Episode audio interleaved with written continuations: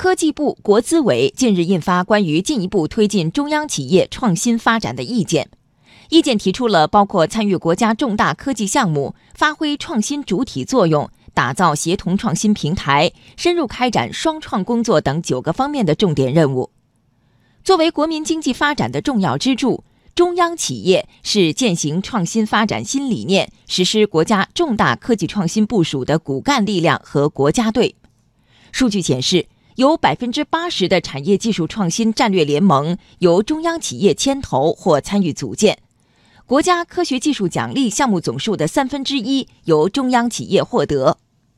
要闻快评：强化自主创新是提升企业核心竞争力的根本途径。复旦大学公共经济研究中心主任石磊：